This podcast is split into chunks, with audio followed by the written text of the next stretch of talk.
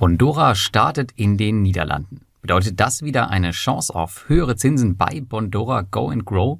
Über das und vier weitere kurze Meldungen sprechen wir in den heutigen Peer-to-Peer-Kredite-News. Dabei geht es noch um starke P2P-Branchenzahlen für den September und geografische Expansionen auf Wire Invest, Ländermarket und Esketit. Viel Spaß dabei! Ja, was wurde nicht schon alles über die neuen Länder, in denen Bondora starten möchte, spekuliert? Zuletzt wurden die Expansionspläne sogar von einigen Stellen belächelt, da sie so lange auf sich warten ließen. Nach der Ankündigung über die Expansion in neue Länder auf Basis Bondoras Wachstumsplans und der Senkung der Rendite von Bondora Go and Grow auf 4% für Neukunden mit dem Produkt Unlimited ließ die estnische B2B-Plattform aber nun doch recht schnell Taten folgen. Seit dem 23.09.2022 vergibt Bondora nun offiziell P2P-Kredite in den Niederlanden und hat in der ersten Woche bereits über 200.000 Euro an Darlehen vergeben. Der Betrag zeigt schon, dass man sich lange auf den Start vorbereitet hat und hier auch sofort durchstartet. Die erste Million dürfte damit nicht lange auf sich warten lassen und das Angebot für das Vorzeigeprodukt Bondora Go Grow maßgeblich stützen. Durch Bondora Niederlande werden wir jedoch kurzfristig in meinen Augen keine Zinsanhebung sehen. Vielmehr wird man sich nun auf die weitere Expansion fokussieren und der Start weiterer Länder ist ja bereits angekündigt. Zudem ist der Betrag der gesamten Kreditvergabe weiter rückläufig bei gleichzeitig steigenden Renditen der P2P-Kredite, die ausgegeben werden. Das gilt vor allem in den alteingesessenen Kernmärkten Estland und Finnland. Steigende Renditen, das könnte ein Indiz darauf sein, dass die Kreditvergabe für Bondora in Zeiten wie diesen immer schwerer wird. Das alles jedoch vor dem Hintergrund ungebremsten Investorenwachstums. Auch im September kamen wieder 2000 neue Investoren dazu.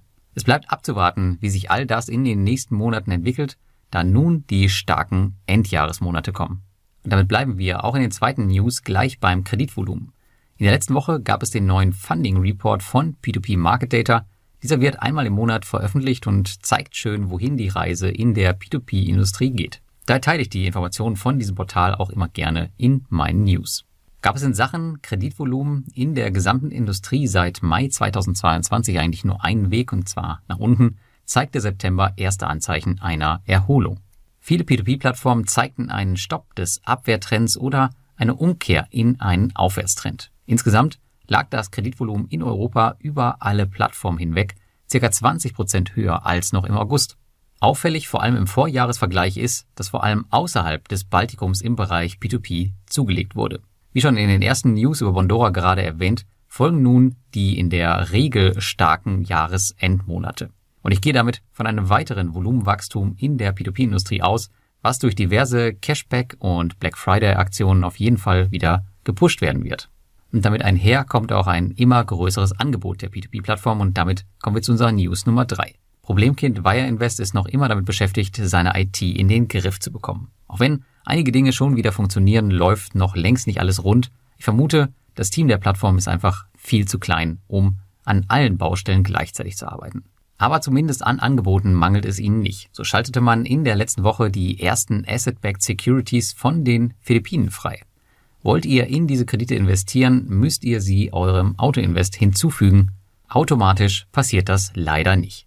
Bei den philippinischen Krediten, die jetzt auf Wire Invest kommen, handelt es sich ausschließlich um Konsumkredite nach dem Credit Line Prinzip. Kreditnehmer können also eine bestimmte Kreditlinie jederzeit abrufen. Die Kredite kommen mit einer Rendite von 13 Prozent auf den Markt und ich selbst habe auch schon die ersten eingesammelt.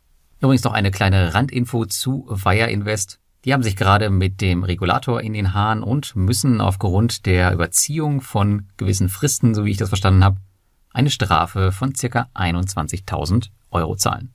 Aber nicht nur Wire Invest erweitert sein Angebot, sondern auch Ländermarket. Gestartet als P2P-Plattform mit reinen Credit-Star-Produkten mausert man sich mehr und mehr zu einem Marktplatz.